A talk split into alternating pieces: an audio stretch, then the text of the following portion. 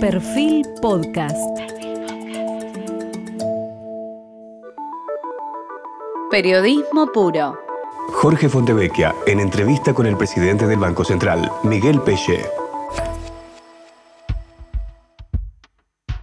Estamos con el presidente del Banco Central, con Miguel Ángel Pese, un eh, repetido, conocido por los lectores de perfil, porque ha tenido la diferencia. Este es el cuarto reportaje largo eh, que hacemos. Hicimos al asumir eh, durante la pandemia, post pandemia y ahora en el momento probablemente su día más feliz tras el acuerdo con el Fondo Monetario Internacional. Miguel, muchas gracias. Y la primera pregunta es si estás contento.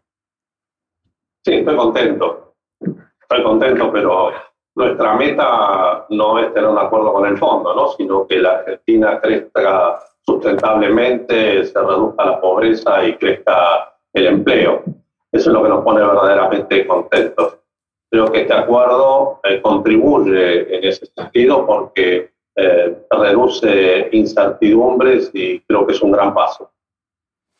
A ver, se dice que Jan Goldfang, eh, el nuevo timonel del hemisferio occidental en el Fondo Monetario, es titular del Banco Central de Brasil, a quien se, lo, se le atribuyó un carácter de duro, llegó a decir, bueno, no quieren hacer reforma laboral, no la hagan, no quieren hacer reforma jubilatoria, no la hagan, eh, que son todas las cosas que en Brasil se hicieron en, mientras él inclusive era presidente del Banco Central. Hagan lo que quieran, pero financiense. O sea, ¿se podría decir en ese contexto de que el Fondo Monetario finalmente cedió? Bueno, no me consta que Ilan haya dicho eso. Yo he estado reunido con él virtualmente y no, no se expresó de esa, de esa manera, ¿no? Eh, tampoco sé las motivaciones del fondo. Lo cierto es que el, acuerdo no contiene eh, ningún pedido de reforma laboral y las jubilaciones van a seguir ajustándose por el régimen de la ley argentina y no hay pedido de modificaciones en ese, en ese sentido. Tampoco se ha pedido que haya ajuste ni del, ni del gasto social ni del gasto en capital, que por el contrario, eh, durante este año lo que está previsto en el acuerdo es que crezca alrededor de un 60% real.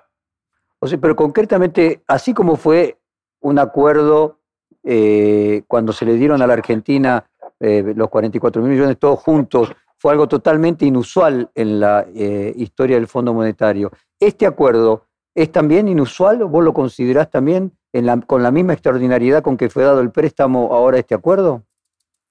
Sí, eh, yo no, no, he estudiado en profundidad todos los eh, Extended Facility Agreement que hizo el fondo, pero indudablemente esto se ajusta a un requerimiento de nuestro país de poder sostener el crecimiento económico con el fin de reducir la pobreza y ganar empleo. Eso por seguro.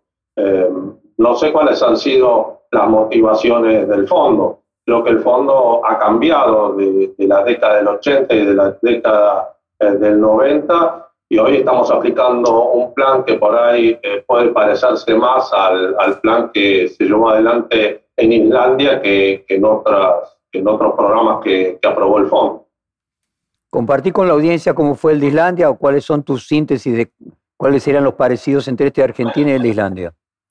Bueno, eh, lo que uno ha visto, especialmente en el, en el, en el acuerdo eh, anterior, el stand-by que hoy estamos sustituyendo por el Extended Facilities, es eh, que se, se, establecieron controles de capitales, el, el, el programa no, se, no, no, descansó exclusivamente en un ajuste de precios, en una fuerte devaluación, en, una, en un fuerte aumento de la tasa de interés, sino que se utilizaron mecanismos regulatorios para evitar que los desbalances generaran problemas macroeconómicos. Esa yo creo que es la similitud que tiene con el, con el programa de Islandia.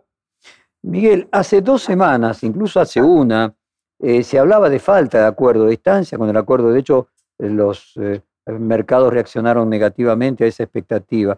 ¿El acuerdo surgió súbitamente en las últimas horas o la información de hace una semana y hace dos era incorrecta? No, no, llevamos muchos, muchos meses trabajando junto con el fondo. Recordá eh, aquella misión que hubo sobre finales del año 2020.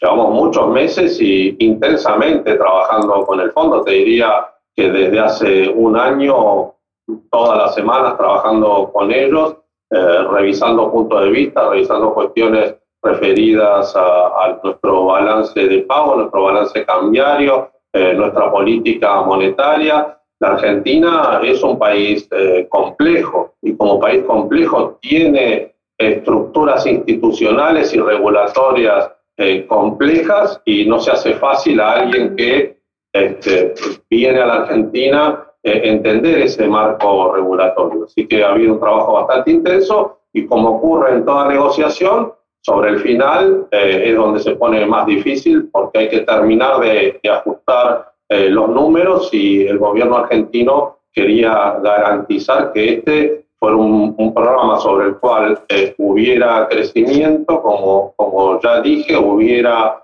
inversión, no se produjeran saltos devaluatorios, no se produjeran saltos violentos en la tasa de interés que demostraron las frustraciones que producen eh, tanto en la población como en la política macroeconómica en el año 2018 y 2019. la pregunta es, hace una semana, incluso hace algunos días, lo que había era que no iba a haber acuerdo, inclusive hasta se especulaba con la posibilidad de que Argentina no pagase eh, el día viernes. Es decir, hubo un cambio en las últimas horas de actitud del fondo, como decís, al final eh, hay un proceso decisorio más rápido.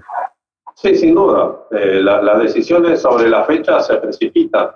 Eh, nosotros necesitábamos estar seguros que estamos marchando hacia, firmemente hacia un acuerdo con el fondo, porque hoy pagamos 717 millones de dólares eh, por, en concepto de capital al fondo y la semana que viene tenemos otros 250 millones en concepto de intereses. Entonces queríamos estar seguros de que estamos marchando en firme hacia, hacia un acuerdo para poder realizar estos pagos. A ver si interpreto entonces, Miguel, el hecho de que Argentina haya dicho, mire que si no llegamos a un acuerdo yo no pago, precipitó el acuerdo. No, no, yo no creo eso. Eh, al fondo, no creo que al fondo, no creo que al fondo se lo apriete, pero indudablemente eh, la proximidad del pago eh, fue lo que catalizó que, que nos pudiéramos poner de acuerdo. A ver, déjame ponerlo de otra manera. Uno mira eh, que la reducción de déficit primario para 2022 es poco menos que un punto del déficit primario que tuvo la Argentina en 2021. Y si uno mira el proceso de, mejora de la recaudación eh, en los últimos meses, realmente parece muy fácil de cumplir. Y uno ha escuchado hablar de tironeos respecto del el, número de déficit fiscal. Eh, eh, esto, desde un punto de vista lógico, parece favorable para la Argentina. No, sin duda que parece favorable, pero te insisto, me parece que eh, los detalles del último cierre, especialmente en cuanto a, la posibilidad de tener margen en en el déficit primario y poder sostener el gasto de capital en términos reales en, los próximos años fue una discusión ardua y se pudo cerrar eh, esta semana. ¿Esto abre un futuro de crecimiento para la Argentina superior al que está previsto, por ejemplo, de 5% para los próximos dos años? ¿Es eh, plausible imaginar un escenario así?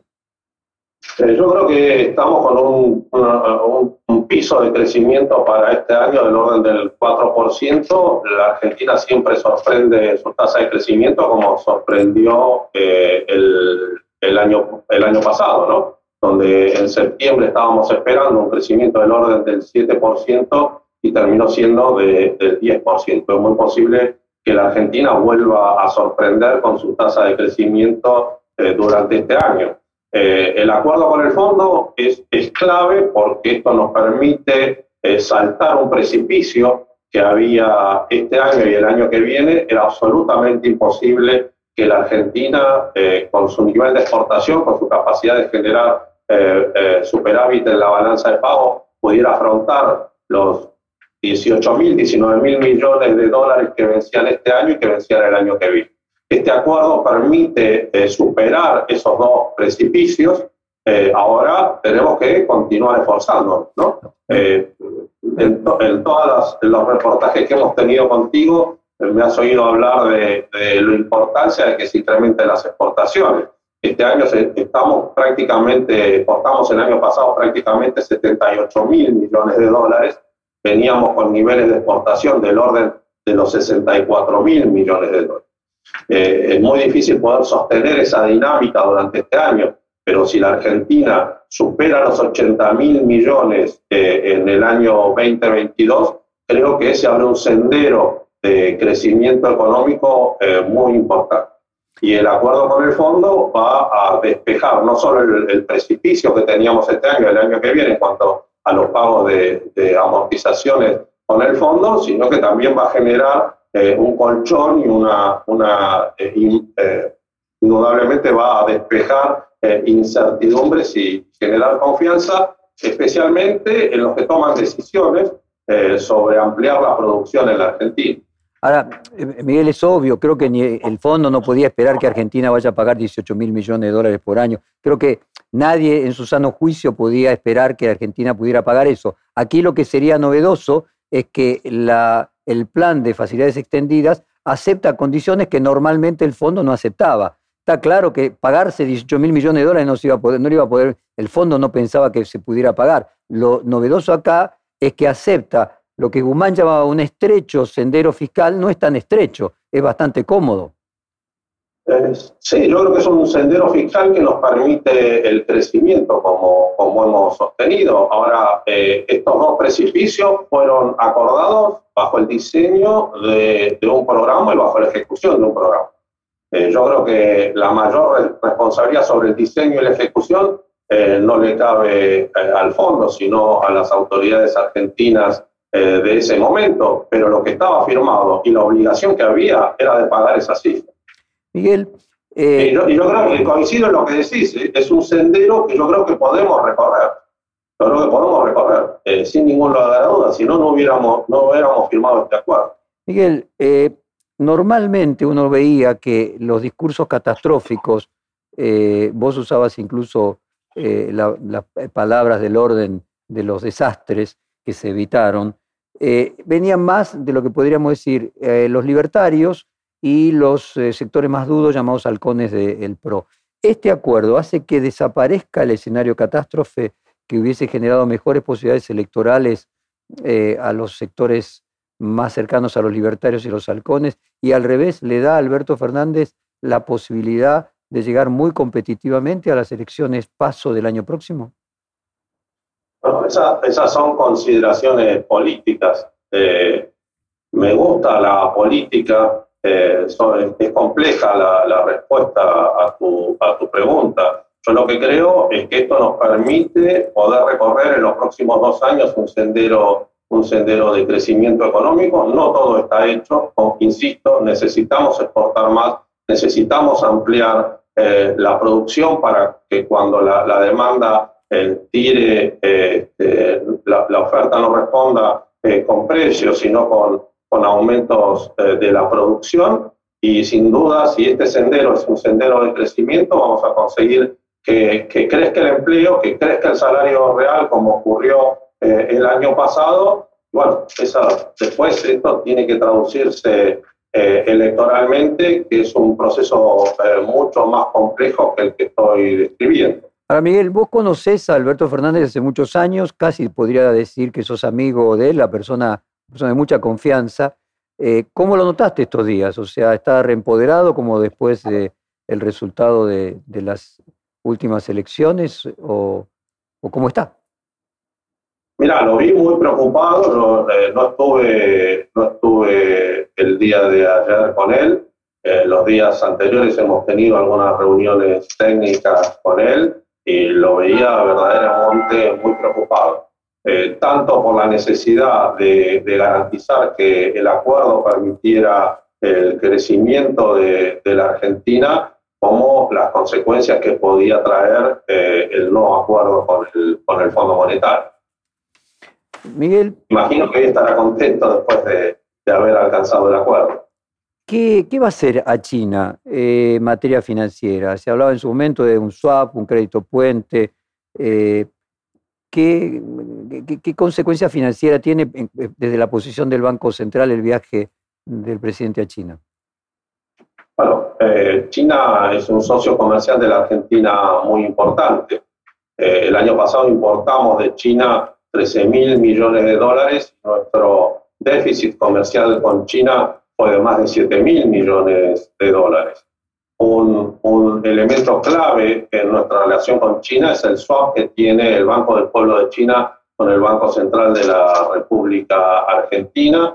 La Argentina eh, impulsó desde un origen eh, la posibilidad de que el yuan se incorporara a la canasta de monedas de, del DEC, a la canasta de monedas de, de la moneda del Fondo Monetario Internacional. Hemos trabajado en ello, por eso se firmó un primer swap del orden de los 10 mil millones eh, de dólares, que ahora es de 20 mil eh, millones de dólares, y la idea es que eh, podamos utilizar este swap para sostener el crecimiento de la Argentina y de alguna manera también trabajar para que este desbalance comercial que tenemos con China tenga una respuesta a través de, ese financiamiento. Eso es lo que hemos venido, venimos trabajando permanentemente con, con los colegas del Banco de China eh, Néstor, y bueno, la visita del presidente, es imposible que, que este instrumento tan importante eh, no esté presente en una charla con el, con el presidente Xi. Eh, el Banco Central dio eh, hace tiempo un paso importante porque eh, China eligió al, al, ICBC, al banco que tiene representación aquí en la Argentina, para desarrollar una clearing house de yuanes en nuestro, en nuestro país. Lo aprobamos durante mi gestión anterior aquí en el Banco Central y hemos dado un nuevo paso en este sentido recientemente eh, permitiendo que los bancos tengan eh, cuentas en yuanes en el Banco Central de la República Argentina y también que eh, tanto el Banco ICBC como el Banco de China puedan tener en su sucursal local para las empresas cuentas en yuanes, lo cual fortalece al yuan como, como, moneda, como moneda global en todo ese contexto tiene que ver el, acuerdo de swap que tenemos con, con China. ¿no? Ahora, Miguel, el viaje del presidente a, a, China, inclusive previo a Rusia, generaba mucha inquietud en, en sectores empresariales, porque hacer dos países con fronteras difusas entre el rol del Estado y el rol privado, preocupaba de que fuera un espejo para la Argentina si Argentina terminaba no acordando con el Fondo Monetario. Eh, el, viaje en sí mismo fue un gesto que también contribuyó, eh, vos decías, al Fondo Monetario no se lo amenaza, eh, pero de cualquier forma pareciera ser que al final tuvo concesiones que habitualmente no tenía. ¿Puede darle algún sentido a que el viaje a China y a Rusia también fue un mensaje al Fondo Monetario Internacional que de alguna manera pudo haber contribuido o no al desenlace del acuerdo este viernes? No, bueno, eh, China eh, y Rusia son miembros del Fondo Monetario eh, Internacional, especialmente China es uno de los mayores accionistas dentro, dentro del, del fondo, tiene una representación importante también en el orden gerencial en el Fondo Monetario Internacional. yo creo que la Argentina es miembro del G20, del FMI, del Comité de Basilea, eh, es un país importante en el orden internacional. Eh, hemos tenido conversaciones con, con los, eh, con los responsables de las áreas económicas y de los bancos centrales de, de muchos países explicándole la situación de, de, la Argentina y yo creo que esto en general ha contribuido. No creo que haya tenido que ver la visita del presidente, que especialmente con respecto a China estaba programada desde eh, mucho antes que supiéramos que, que el, acuerdo con el fondo se iba a desencadenar en, en estos días. Miguel, déjame entrar en temas de coyuntura, la brecha. La primera reacción fue una baja de los tipos de cambios alternativos, pero la presión dolarizante se mantiene. ¿Qué vas a hacer con los fondos que quieren ir, si están dispuestos a pagar cualquier precio? ¿Y cómo imaginas ese escenario futuro? Bueno, yo creo que ahora estamos eh, en un escenario de, para, para, para, ese tipo de instituciones que eh, el acuerdo con el fondo tiene un rol muy importante. Vamos a ver si esto les da suficiente credibilidad como para mantenerse dentro, del, dentro de nuestro mercado. Creo que esto también va a abrir las posibilidades de, un crecimiento en nuestro mercado de capitales. Hemos hablado ya en otras ocasiones de la importancia de desarrollar nuestro mercado de capitales. Eh, y si logramos que crezca nuestro mercado de capitales, se abrirán ofertas a, a estos fondos para que cuando tengan eh, vencimientos, en vez de intentar dolarizarse, eh, continúen invirtiendo en, en, nuestro país. Esta es la, la primera apuesta que hacemos en, en este sentido. Eh, veremos si, si continúa la presión sobre el mercado de cambios que se genera a través de, nuestro mercado de títulos, eh, si es necesario tomar eh, medidas adicionales. A ver, Miguel, si este razonamiento eh, puede resultar didáctico.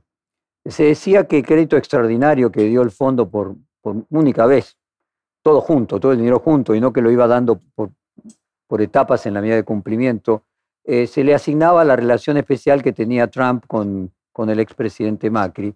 Ahora, otra mirada es que simplemente Estados Unidos forzó al fondo a dar esos eh, créditos especiales para darle salida a todos los fondos norteamericanos y bancos norteamericanos que habían quedado enganchados dentro de la Argentina para que pudieran salir.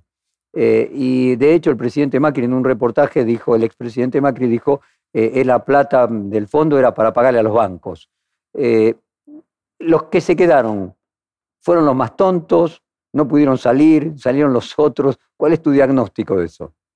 No, los, que, los que se quedaron eh, eh, fueron fundamentalmente aquellos que habían comprado títulos en pesos, uh -huh. bajo ley argentina, porque los que habían comprado títulos en dólares bajo ley extranjera eh, entraron en el proceso de, de, canje de deuda que se cerró el año 2020.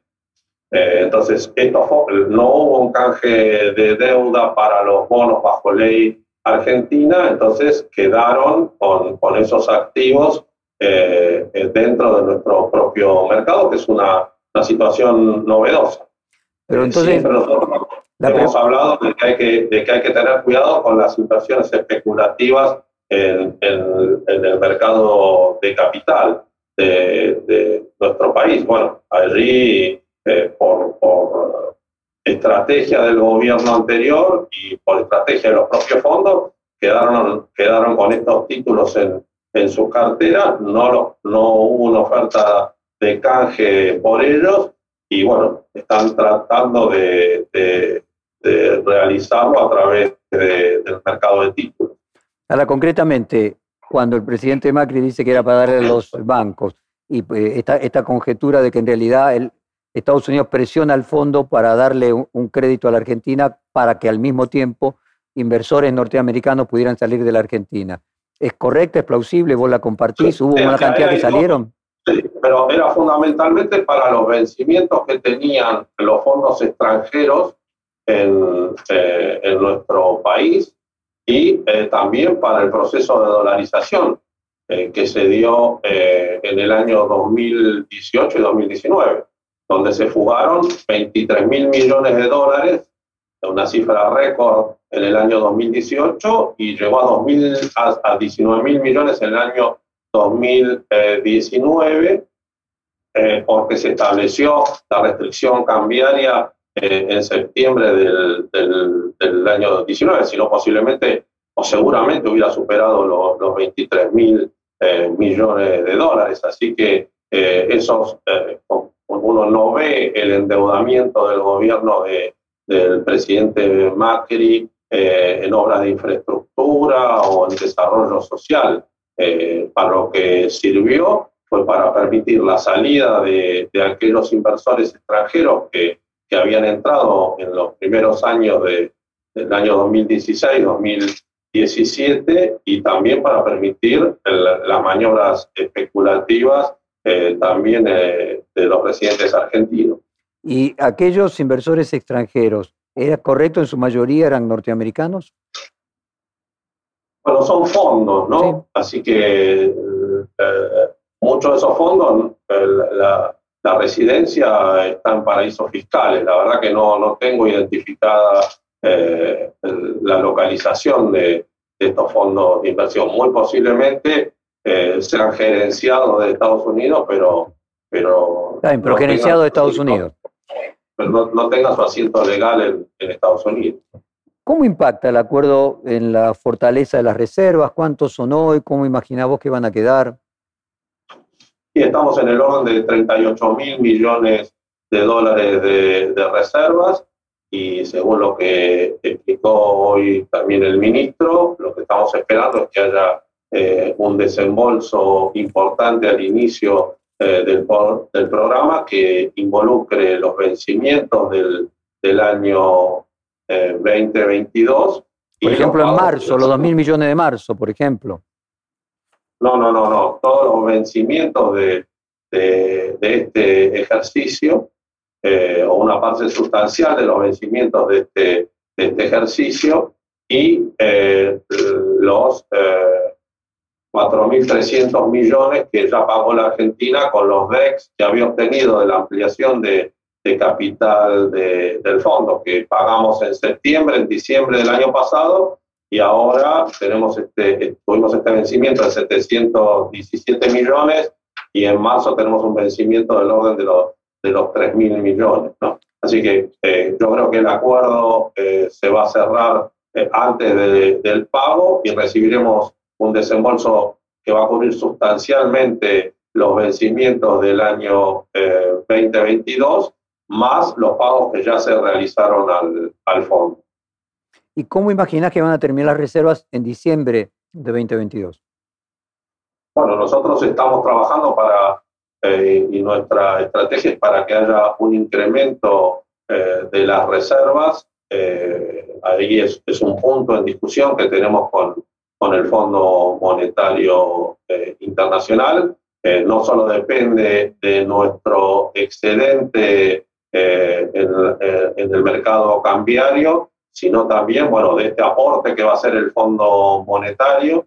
Eh, pensá que tenemos eh, vencimientos de intereses por el orden de, de 1.500 millones, un poco más de dólares por año con el, con el fondo, eh, pero vamos a recibir este desembolso de alrededor de 4.300 millones, así que ahí tenemos un, un incremento de reservas y también estamos eh, esperando un incremento de reservas por el resultado con los organismos multilaterales de crédito, con el cuales estamos trabajando bilateralmente y también en cooperación con el, con el Fondo Monetario Internacional para que este año tengamos un resultado neto, resultado neto positivo, pero estamos esperando un incremento de las reservas para, para el final eh, de diciembre. Podemos hablar eh, del orden de los 5 mil millones de, de dólares, pero esto es algo que, sobre lo cual estamos trabajando y afinando eh, números. Eh, tenemos discusiones todavía con el fondo respecto a esta cifra.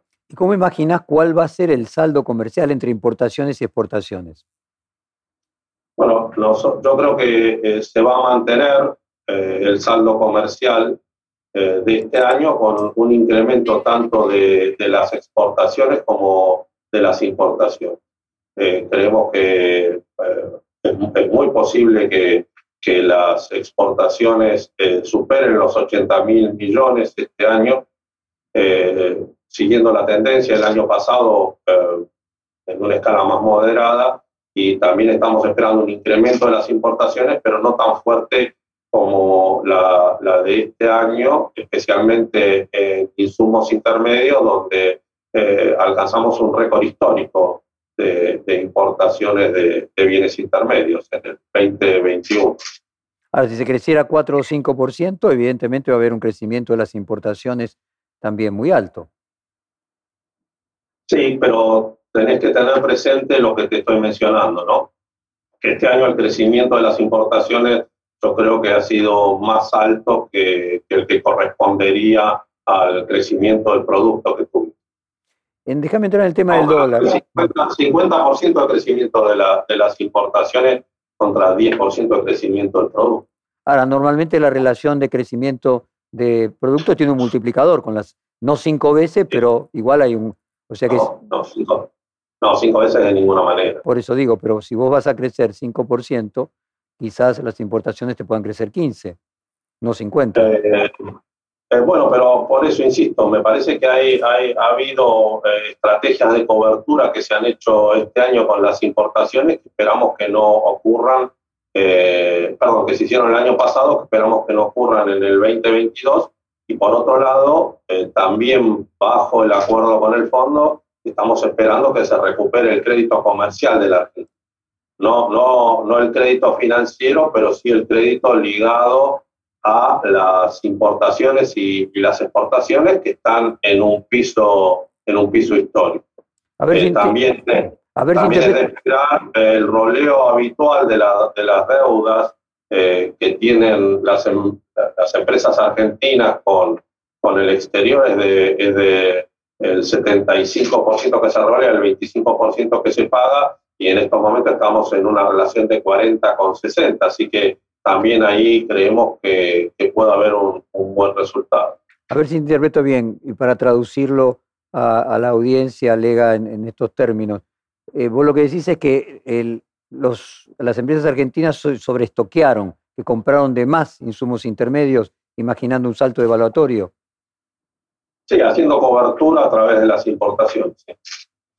Contame de Eso también ocurrió eh, bajo, el, bajo el mismo eh, concepto, una reducción de la deuda comercial. ¿no?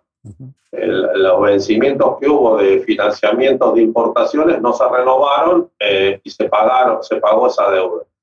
Nosotros creemos que este año se va, se va a recuperar la, el financiamiento comercial, tanto de importaciones como de exportaciones. A ver, pues lo podríamos sintetizar de esta manera, Miguel. Eh, se creía que no iba a haber acuerdo con el fondo, había un riesgo de acuerdo con el fondo, entonces todo aquel que podía o importar, anticipar importaciones o cancelar deuda anticipada, cambiaba pesos por dólares. Y eso tenía que ver con las expectativas que ahora cambian en sentido contrario. Sí, eso es lo que, estamos, eso es lo que creemos que va a suceder.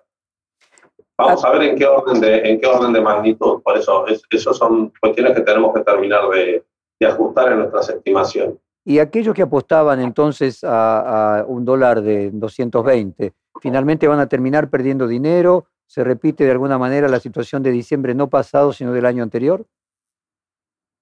Bueno, e-, ese tipo de frases son, son este, eh, siempre dan, dan lugar a, errores. No, no, voy a hacer ese tipo de afirmación pero eh, nuestra, eh, te insisto, nuestras, nuestras estimaciones es que, eh, bueno, de hecho el fondo no está pidiendo un salto de evaluatorio en el marco del acuerdo.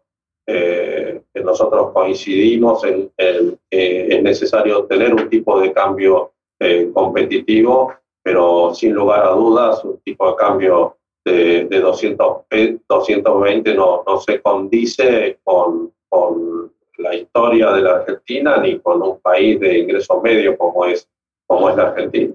¿Y cómo imaginás eh, que evolucionará el dólar a partir del acuerdo con el fondo este año? ¿Cómo imaginás que la brecha se reducirá y qué es lo que vos vas a hacer para que se reduzca? nosotros creemos que la brecha, la brecha se va a reducir. Eh, insisto, quienes, quienes hacen ese tipo de apuestas en esos mercados eh, prestan atención a, a, señales como este acuerdo que hemos logrado con el Fondo Monetario Internacional. Eh, eh, nosotros tenemos un, compromiso que, que, lo hemos expresado desde que comenzamos nuestra gestión de, evitar eh, atrasos en el, en el tipo de cambio y eso lo seguimos, lo seguimos sosteniendo en este contexto. ¿no? Ahora, no creemos que, los precios que se han fijado en esos mercados, que además son mercados pequeños, el, mercado de cambios oficial opera entre 800 y 1.000 millones de dólares diarios, el contado con liquidación, los dólares que se operan en el, mercado de títulos eh, opera entre 40 y 60 millones de dólares diarios y el dólar ilegal eh, no creemos que opere mucho más que algunos millones de dólares diarios. Entonces, cualquier apuesta que se haga en esos mercados tan pequeños que, genera movimientos de tipo de cambio importantes. lo cierto es que hemos logrado sostener nuestra estrategia cambiaria tanto en el año 2020 como en el año 2021 en todos los contextos. Hemos necesitado a veces herramientas regulatorias, pero hemos tratado que estas herramientas regulatorias eh, afecten lo menos posible al proceso productivo argentino y creo que lo hemos logrado porque estamos con niveles de importaciones eh, muy altos, con récord de importación, como ya dije, eh, en, en insumos intermedios y la Argentina pudo crecer el año pasado 10%. Ahora, un mercado tan pequeño, estamos hablando de 5% del mercado oficial, ¿no indica que hay un problema a solucionar con el CEPO? O sea, que, que 5% del total del mercado de dólares, de divisas, genere tal distorsión y tal expectativa negativa. ¿No indica que hay que hacer algo con el CEPO y con eh, esas diferencias tan marcadas no sé, liberando el dólar en algún momento, el mercado de cambios en algún momento? Lo, que tenemos que hacer, y ya lo hemos, lo hemos hablado en otros casos y estamos trabajando en eso, eh, es desarrollar el mercado de capitales de la Argentina. La Argentina tiene una extraordinaria capacidad de generación de ahorro. Desde que el Banco Central lleva estadísticas de la importación de billetes, se han importado 170 mil millones de, de dólares en, en, nuestro país y hoy el Banco Central tiene esterilizado eh, el equivalente a 44 mil millones de dólares eh, a través de sus instrumentos de esterilización. Argentina tiene una extraordinaria capacidad de ahorro y el, el, mercado de capitales y el sistema financiero eh, tenemos que desarrollarlos para que eh, puedan digerir semejante capacidad de ahorro. Si no, aún en un proceso exitoso, se van a repetir estos fenómenos de, de dolarización, porque la gente no tiene otra alternativa eh, de, ahorro que no sea eh, el dólar y eh, un país que en un año te puede comprar dólares para formación de activos en el orden de los 17 mil, de los 23 mil millones de dólares, se hace insostenible en su balanza de pagos y cambiaria.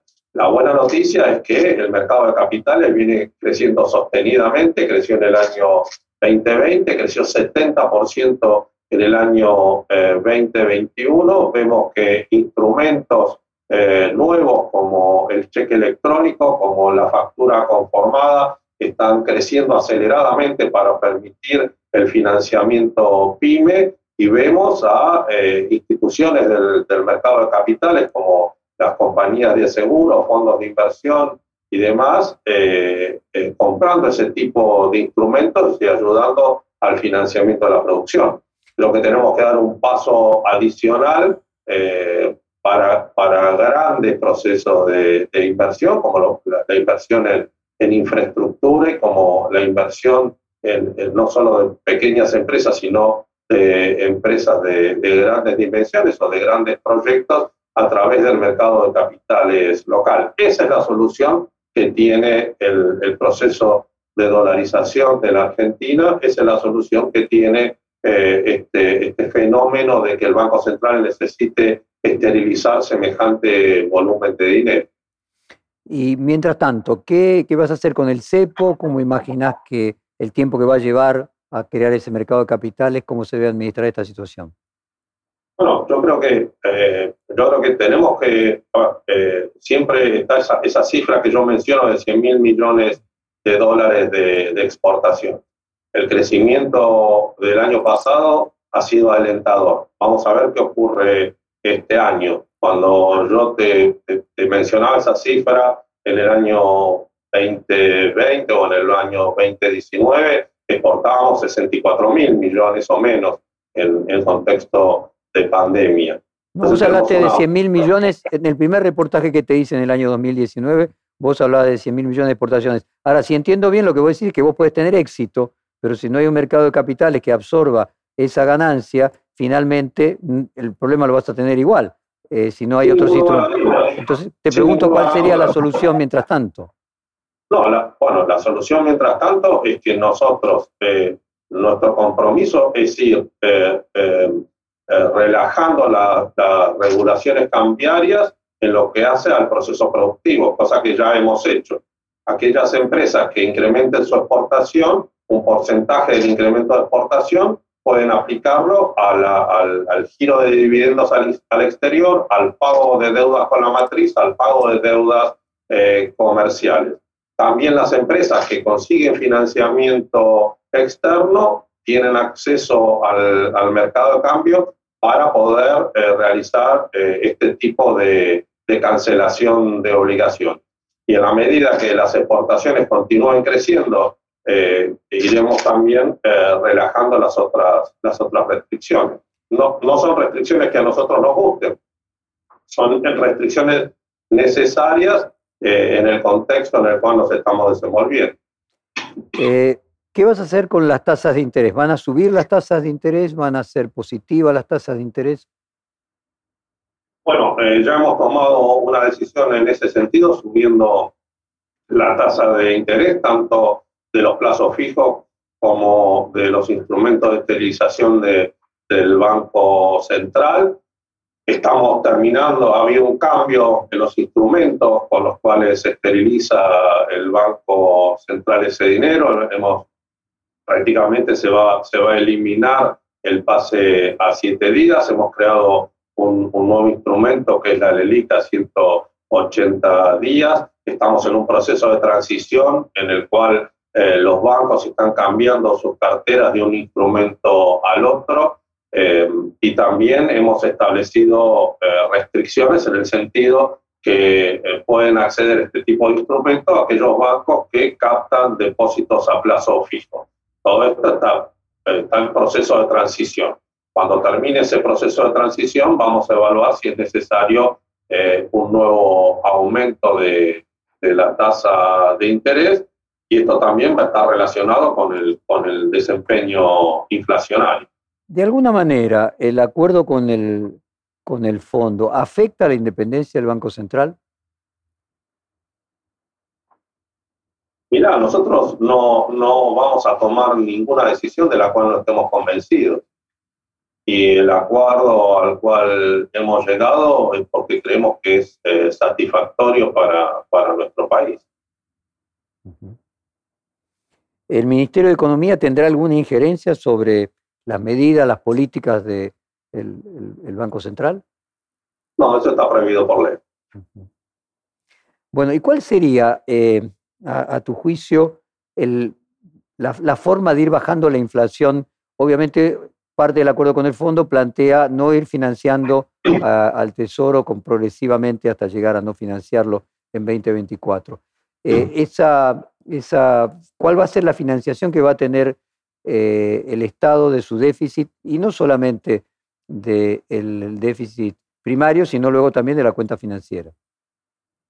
Estamos, estamos, esperando un crecimiento de, de la recaudación, también hubo un crecimiento fuerte de la recaudación en el año 2021 y eh, va a haber menor financiamiento monetario al Tesoro en el año 2022 y el, el Tesoro tendrá que, tendrá que financiarse con, con recursos de los organismos multilaterales de crédito y con, colocaciones que haga en el mercado de capitales que también va a contribuir a reducir eh, la masa del ELIX que tiene el Banco Central.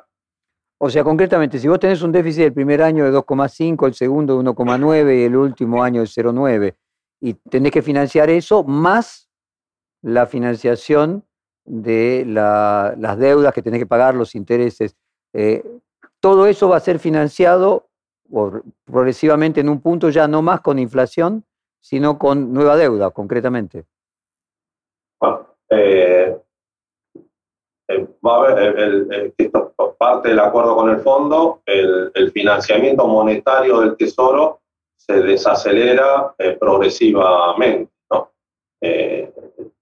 Pero bastante, ¿no? De 3% de manera más drástica que el déficit fiscal. O sea, yo creo que ahí, ahí sí hay un, un poco más de ortodoxia, para decirlo de alguna manera. Bueno, eh, lo llamamos eh, ortodoxia. Yo creo que allí lo que ocurrió es que nos agarró en el medio del camino la pandemia y eso obligó a una inyección de dinero extraordinaria en el año 2020. Eh, y eso, hay que eso hubo que desacelerarlo. Aún en contexto de pandemia se redujo a la mitad el financiamiento monetario en el año 2021. Eh, el contexto virtuoso es que el Tesoro se financie con impuestos y en todo caso eh, aquellos gastos de capital los financie con colocaciones en el, en el mercado. Ese sería el contexto virtuoso y al cual tenemos que apuntar y el fondo ha reconocido de que esto es un proceso gradual y no, y no Miguel, cuando vos asumiste en el primer reportaje que yo mencionaba al comienzo, que, fue en el 2019, eh, vos planteaste algo que fue el título en su momento y llamaba la atención, que es, vos imaginabas para 2021 una inflación de un dígito. Obviamente vino la pandemia, eso lo modificó radicalmente, eh, pero vos imaginás eh, la inflación en un dígito cuándo? Aquel objetivo de 2019, ¿para cuándo lo imaginas? nosotros, eh, eh, la, inflación es, un fenómeno complejo que se ha acelerado no solo en nuestro país, nosotros tenemos una inflación exuberante, eh, pero también es afectada por los impulsos externos, como ha ocurrido absolutamente en todo el mundo. Todos los países del mundo están con niveles de, de inflación inusuales. Nosotros estamos esperando una importante desaceleración para, para este año. Eh, aquella vez este, insististe en que, en que hiciera algún pronóstico con respecto a la, a la posibilidad de que la inflación llegara, llegara a, un, a un, cuándo llegaría un dígito. Eh, hice algo que a mí no me gusta, que es, que es conjeturar eh, lo que nosotros tenemos un compromiso es con desacelerar eh, la inflación, creo que este año vamos, eh, vamos a lograrlo, vamos a estar en niveles más bajos que, que bastante más bajos que, el año pasado.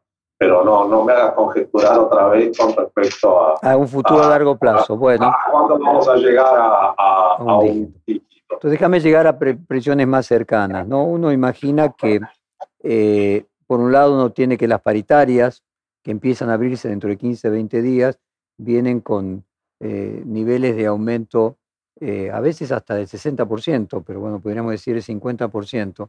Eh, ¿cómo, ¿Cómo se hace para poder llegar a una inflación como la que prevía el presupuesto para este año, presentado en el Congreso y finalmente no aprobado de, de 33%? Cuando vos decís la inflación va a ser más baja que la del año pasado, ¿imaginás que pueda acercarse a eso que se pronosticó en el presupuesto no aprobado y en ese caso, ¿cómo harías con paritarias del 50 para tener una inflación 10% menor, por ejemplo?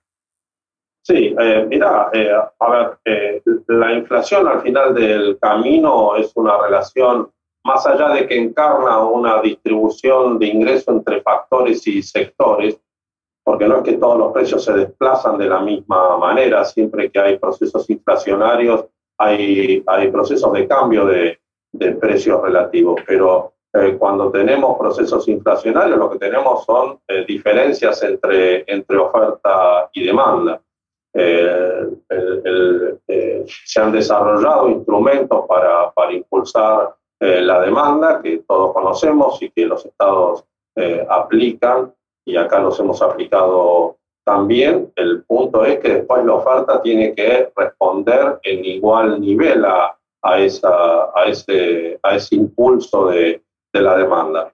Nosotros eh, creemos que, eh, que la reducción de la, de la, incertidumbre que plantea el acuerdo con el fondo, este incremento de las exportaciones cuando las empresas nos vean acumular eh, reservas, van a, a, posiblemente, creo que es muy posible, van a sustituir su estrategia de responder esos, a esos tirones de demanda con aumento de precios por eh, aumento de producción. muchas empresas de consumo masivo tienen alguna de sus cadenas de producción trabajando eh, al, al 100% y necesitan iniciar un proceso de inversión para poder responder por, por cantidades a estos eh, incentivos a la demanda que se generan a través de, del, déficit eh, fiscal. Entonces lo que, lo que esperamos es que por allí también haya una respuesta por cantidades y no por precios. Si logramos ese, ese, ese primer impulso desacelerador, ya, ya el impulso eh, no va a ser tan fuerte ni, ni, necesario para que la economía eh, crezca por parte de, del gasto público. Eh, esperamos que esto ayude, que, como te digo, a que el impulso de la demanda sea respondido por, por oferta y allí iniciemos un proceso de desaceleración inflacionaria que seguramente no, no, no va a ser vertical porque no nos estamos planteando eh, un programa de shock, pero eh, escalonadamente irá reduciendo. Los acuerdos de precios tendrían un rol y un espacio importante en el esquema inflacionario, esto es lo que se distribuyó desde el gobierno. ¿Para vos son una herramienta eficaz los controles de precios para la baja inflación? Eh, yo te diría que son necesarios, especialmente en contextos de incertidumbre, porque generan, generan un, una perspectiva eh, que, de alguna manera eh, impulsa el Estado. Creo que el último acuerdo eh, reflejó que, los dos últimos acuerdos reflejaron que había habido una aceleración innecesaria en los precios de muchos productos de consumo masivo. entonces, yo creo que en este contexto los acuerdos de precios son necesarios y han mostrado, sí, relativamente su eficacia. Eh, yo sé que vos no querés hacer proyecciones a largo plazo y que la inflación es un fenómeno multicausal, pero si uno analiza que el financiamiento monetario va a ser 1% este año, 0,6% y va a llegar a nulo, eh, a cero en 2024. Uno podría decir que en 2024, si no hay más emisión, ese era el planteo del, como lo llama Melcoñar, el plan picapiedra. Si no hay inflación, perdón, si no hay emisión, no hay inflación, y sabemos que la inflación tiene una inercia, tiene elementos multicausales, pero esto podría hacer suponer de que con un cambio de expectativas, más que no vas a emitir en 2024 si tal cosa sucediese, la inflación para 2024 pudiera cumplir aquel deseo tuyo de hace tres años? No, no, me hagas pronosticar. Yo, yo creo que tenemos un compromiso cierto de, desaceleración de, la inflación. El contexto que estás eh, relatando es acertado. Eh, ahora, eh, estás reconociendo también que tenemos un problema de inercia inflacionaria y eso si no hay, si no hay un programa de shock que han demostrado también dificultades después para poder salir de, del corset que se impone en los programas de, de shock, eh, vamos a tener una, una desaceleración inflacionaria eh, importante. Yo le adjudico también un rol eh, importante en la desaceleración inflacionaria al crecimiento. Yo creo que si, si insisto, si logramos que se reduzca la, incertidumbre y las empresas comiencen a responder por cantidades los impulsos de demanda, ahí también vamos a, a tener un, proceso de desaceleración inflacionaria que sin duda eh, la reducción de, del déficit fiscal va, a contribuir también a él. ¿Y cómo imaginar la pobreza? Si la pobreza, que era un objetivo también en aquel reportaje de 2019, eh, que obviamente la pandemia la aumentó en todas partes del mundo. Bueno, eh, ahí el punto está en el crecimiento. Creo que si, si tenemos la posibilidad de crecer sostenidamente eh, en los próximos años, esto va a tener efecto sobre el empleo y va a tener efecto inmediato sobre, sobre la pobreza. Ahí hay un compromiso. Y por otro lado, eh, también en la transición vamos a, sostener los programas eh, sociales para, para mitigar los efectos de, la pobreza en los sectores más humildes. Para exportar lo que vos mencionás y llegar al objetivo primero 80 y después de 100.000, eh, normalmente se hablaba en otra época que no alcanzaba la competitividad simplemente devaluando y con eh, como única variable un dólar alto. Y de hecho vos lo que estás planteando es que es un mecanismo el que se va a llevar adelante sin saltos cambiarios. Eh, ¿Qué herramienta de aumento de competitividad imaginás para que pueda haber ese aumento de exportaciones? No, ahí lo, hemos hablado, el mundo va a demandar alimentos, ¿no? Indefectiblemente está creciendo la, la, demanda de alimentos. Uno de los países donde más ha aumentado nuestras exportaciones el año pasado ha sido Vietnam. Creo que Vietnam está siguiendo el mismo sendero que siguió Japón, Corea y China en su momento, que es sofisticar su, su canasta de consumo de alimentos. Creo que esto va a suceder y va a favorecer a la Argentina y solo el impulso eh, demográfico va a sostener los precios de, de, los alimentos. Y por otro lado, tenemos eh, el sector minero con importantísimas eh, inversiones en, los próximos años. Tenemos la posibilidad de la exportación de, hidrocarburos también. Y un hecho que se está dando en nuestro sector industrial, que es el aumento real de las exportaciones industriales a la región y también a otros países. Lo estamos viendo en el complejo automotor, pero también eh, en otros sectores que se habían retirado a la exportación regional y ahora están volviendo a, exportar a la región. Eh, lo atribuyen algunos a, los problemas de las cadenas de logística. Yo creo que hay un problema eh, más profundo a escala global y es que Asia se va a convertir en un continente que va a tener una fuerte absorción por consumo e inversión y ya no va a poder ser el gran abastecedor eh, del mundo de productos industriales. Creo que esto va a tener efectos sobre, sobre la inflación, eh, tanto en los países desarrollados como en los subdesarrollados, pero en el caso de la Argentina está en las mejores condiciones para poder eh, sustituir esa oferta eh, a escala regional. Otro de los países donde hemos aumentado mucho nuestras exportaciones eh, ha sido Chile y yo creo que tiene que ver con este, con este fenómeno. Así que, que es importante sostener el, el, tipo de cambio, pero se están dando fenómenos en las empresas que son destacables con respecto a las exportaciones. las exportaciones del complejo vitivinícola han llegado a mil millones de, dólares eh, eh, el año pasado, cuando las estimaciones al, inicio del año eran de 800 millones de dólares. Yo creo que este es un impulso eh, que se va a sostener y por el lado nuestro vamos a buscar en, un juego en el cual tenemos que mirar también los efectos eh, inflacionario de, mantener un tipo de cambio competitivo. Miguel, déjame pasar al tema de la inclusión financiera. Primero de la fintech, te quiero preguntar, que se quejan de medidas que toma el Banco Central que las perjudica. Eh, ¿Cuál es tu visión de las fintech? bueno, bueno, hay fintech y fintech, ¿no?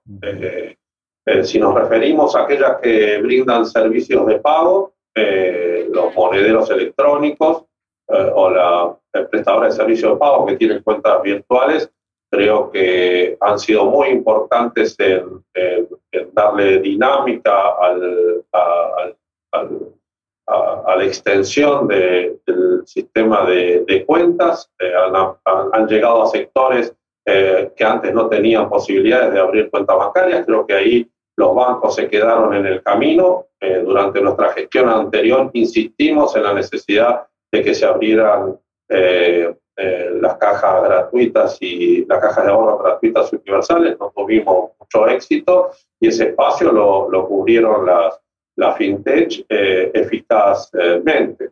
Lo que sí son un instrumento nuevo, no son entidades financieras, así que tenemos que ser muy cuidadosos. Las entidades financieras tienen toda una cadena de reaseguros eh, para garantizar que los depósitos que hay en sus cuentas eh, en cualquier circunstancia van a ser devueltos a, a, los depositantes, ¿no? Desde el seguro de depósitos hasta los encajes que tiene el Banco Central, hasta toda la cadena de, regulaciones y de, y de supervisión que tiene el Banco Central. Esto no, no está presente en, en la fintech, entonces tenemos que resguardar a, a, los, a, las personas que utilizan ese sistema transaccional para realizar sus sus operaciones y lo que, lo que hemos hecho es eh, eh, recientemente es eh, obligar a las, a las empresas que prestan servicios de pago a encajar a los bancos donde están depositados ese dinero, a encajar el 100% de ese dinero, que es un paso más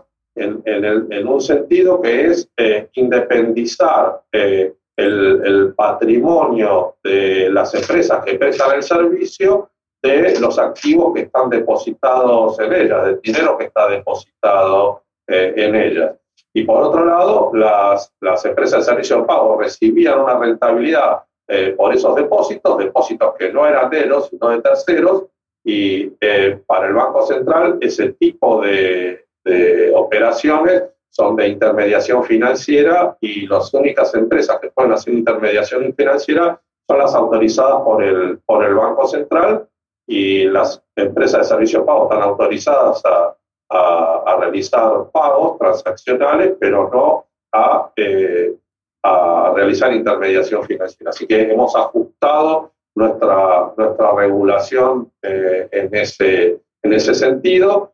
Puede generar algún resentimiento en el corto plazo, pero creo que ayuda a eh, tener un sistema sólido, incluso en el, en el contexto de las prestadoras de, de servicios eh, de pago y, y, estar seguros de que si alguna falla, después no vamos a tener un problema donde la gente va a desconfiar del sistema eh, y, y, abandonarlo porque se ha dado alguna situación de, de incumplimiento de alguna de estas empresas. ¿Cómo evaluás el lanzamiento del código QR eh, interoperable, eh, los pagos digitales? Eh, ¿Cómo imaginás esto que dicen que va a desaparecer el dinero y que, bueno, vos hablabas de Asia, que nace en algunos países, la gran mayoría de las transacciones ya se hacen de forma digital y sin dinero contante? No, yo, yo creo que ese es un camino inexorable. Eh, el dinero material va a ser sustituido por el, por el dinero digital. Es, mucho más eficiente la transacción eh, electrónica que la manipulación de dinero. Eficiente porque el uso del dinero material tiene costos de logística altísimos. Eh, los, bancos tienen, los bancos tienen percepción de este costo, las grandes empresas tienen percepción de este costo a veces las pequeñas empresas o las personas no tienen percepción del costo que tiene eh, ir, retirar dinero del banco, realizar eh, los gastos en, efectivo y los riesgos que tiene. Eh, lo que ha sucedido con el cheque electrónico, que está avanzando a pasos agigantados sobre, sobre el cheque material, creo que se va a producir también en el caso de, del pago a través de, de mecanismos electrónicos, la unificación del código eh, QR o la interoperabilidad de los códigos QR, creemos que, este, ha sido un paso eh, muy importante en este sentido. No, no nos sirve que haya islas dentro del sistema, tiene que haber un sistema eh, integrado donde las empresas ofrezcan servicios, cada quien gane según la, la eficiencia en la, el servicio que ofrezca pero que todos los sistemas sean interoperables y no se generen eh, eh, eh, estructuras oligopólicas dentro, dentro del, mercado. venían creciendo sostenidamente las operaciones con código QR entre, entre, distintas, entre distintos prestadores de servicios. La verdad que hace con esta tarea que que hemos tenido con el fondo, no, no he chequeado últimamente la, la información de, el crecimiento de estas transacciones, pero venía creciendo, creciendo fuerte. Del mismo modo que viene creciendo muy fuerte la, desde que nosotros eh, permitimos la operatividad a través de, de los home banking, de las eh, facturas electrónicas y permitimos el cobro por procuración, se han duplicado las operaciones de, de facturas conformadas en el, en el mercado de capitales y ya hay empresas que ofrecen plataformas a la pyme para poder ofrecerles a los bancos poder obtener financiamiento con las facturas conformadas de grandes empresas, como, como, puede ser el caso de IPF. Así que yo creo que los mecanismos electrónicos van, van a avanzar eh, aceleradamente, no sabemos cuándo, cuándo se podrá producir la, la, sustitución completa de un instrumento por otro, hay una larguísima tradición de, utilización de, del dinero eh, material, pero eh, esto va a terminar ocurriendo. Estamos llegando al final del reportaje y quiero recordarte una cita tuya en el primero, cuando recién habías asumido en 2019. Vos dijiste, indudablemente tenemos puntos de vista eh, muchas veces distintos dentro del gobierno. En este acuerdo con el Fondo Monetario, eh, ¿hubo disensos dentro de la coalición de gobierno, eh, disensos dentro del gobierno, disensos dentro del gabinete económico, que reflejaran distintas líneas que conforman el Frente de Todos? No, eh, bueno, eh, no, eh, en lo que hace a, la tarea que hemos desarrollado con el Ministerio de Economía, con la FIP, con el Ministerio de Trabajo, con el Ministerio de Producción y con otras áreas de, del gobierno, no ha habido diferencias. hemos trabajado en conjunto, bueno, diferencias siempre, siempre hay por, por porque somos personas y porque somos instituciones distintas, con tradiciones distintas, pero no han sido diferencias importantes y, hemos podido avanzar coordinadamente en, este acuerdo. Miguel, cuando le hice el reportaje, el último reportaje al presidente hace poco, poco más de un mes y medio, eh, él se sorprendió de que tu pliego eh, no había atravesado por el Senado. Eh, y bueno, obviamente uno supone que en el Senado, así como no pudo atravesar el pliego del procurador, eh, ahí es donde se manifiesta de mayor forma las diferencias entre los distintos componentes del Frente de Todos. Eh, ¿Te gustaría que tu pliego pase por el Senado? ¿Te gustaría quedarte en el Banco Central más allá de este periodo presidencial? Eh, bueno, la, verdad que, que, cuando, cuando yo comencé mis funciones como vicepresidente, del Banco Central eh, en el año 2004, nunca pensé que iba a ejercer el cargo durante 12 años. Eh, eh, y hoy me toca ser el, la persona que más tiempo ha estado en el directorio del Banco Central en, en su historia.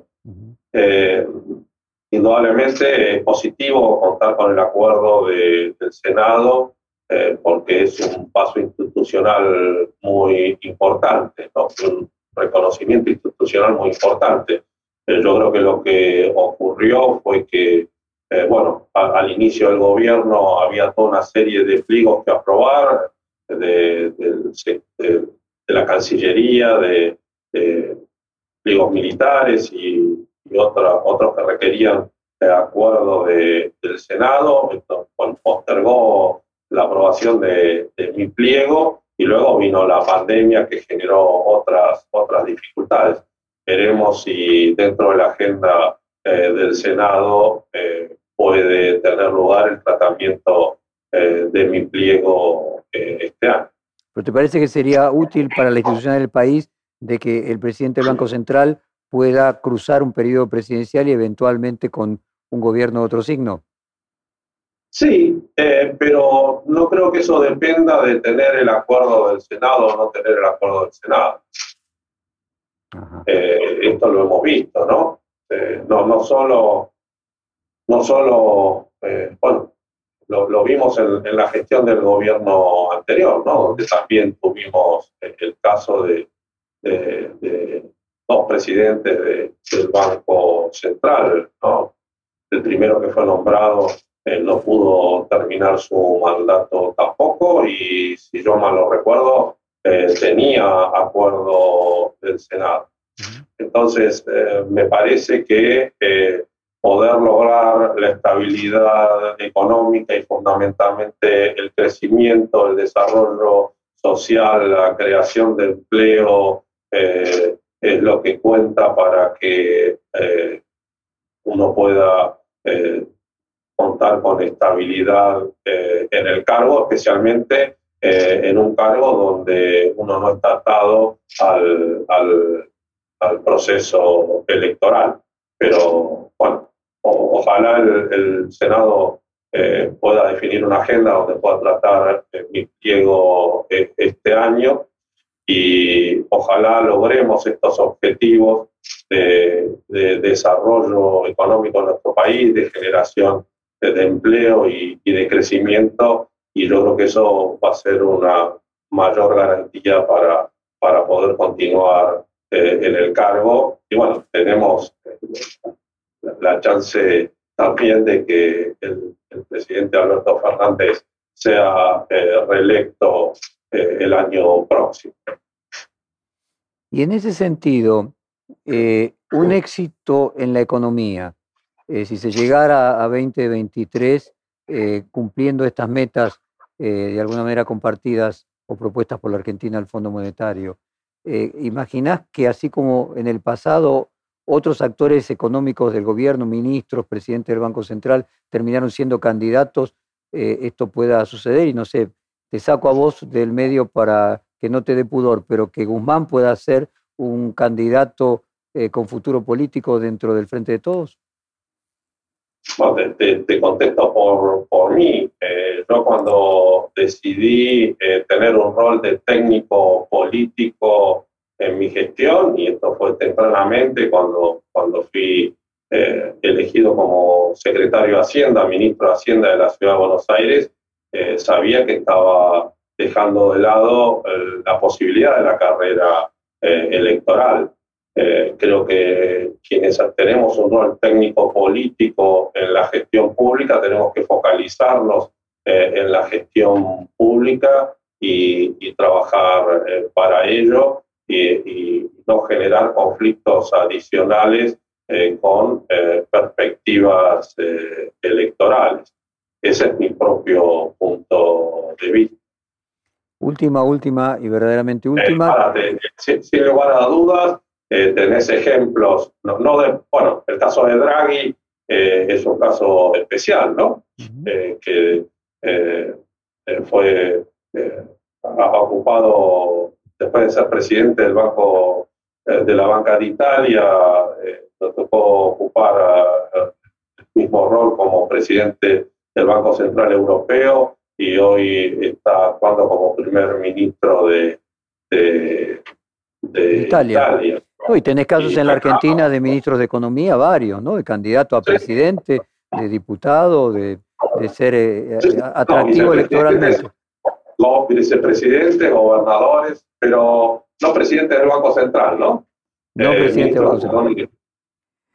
Última, decía, absolutamente última y vuelvo al comienzo. ¿Vas a dormir más tranquilo la próxima semana? Sí, sí. Eh, yo no tengo problemas para dormir. Así que siempre, siempre duermo, siempre duermo bien. Pero creo que hemos dado un paso importante para, para poder permitir el crecimiento de nuestro país, el desarrollo de nuestro país, el aumento del empleo, y eso creo que es una gran satisfacción. Miguel Ángel Pese, muchas gracias por esta más de una hora de conversación en un momento tan crucial y un día tan ocupado. Te mando un fuerte abrazo. Bueno, muchas gracias a vos. Hasta pronto. Perfil Podcast.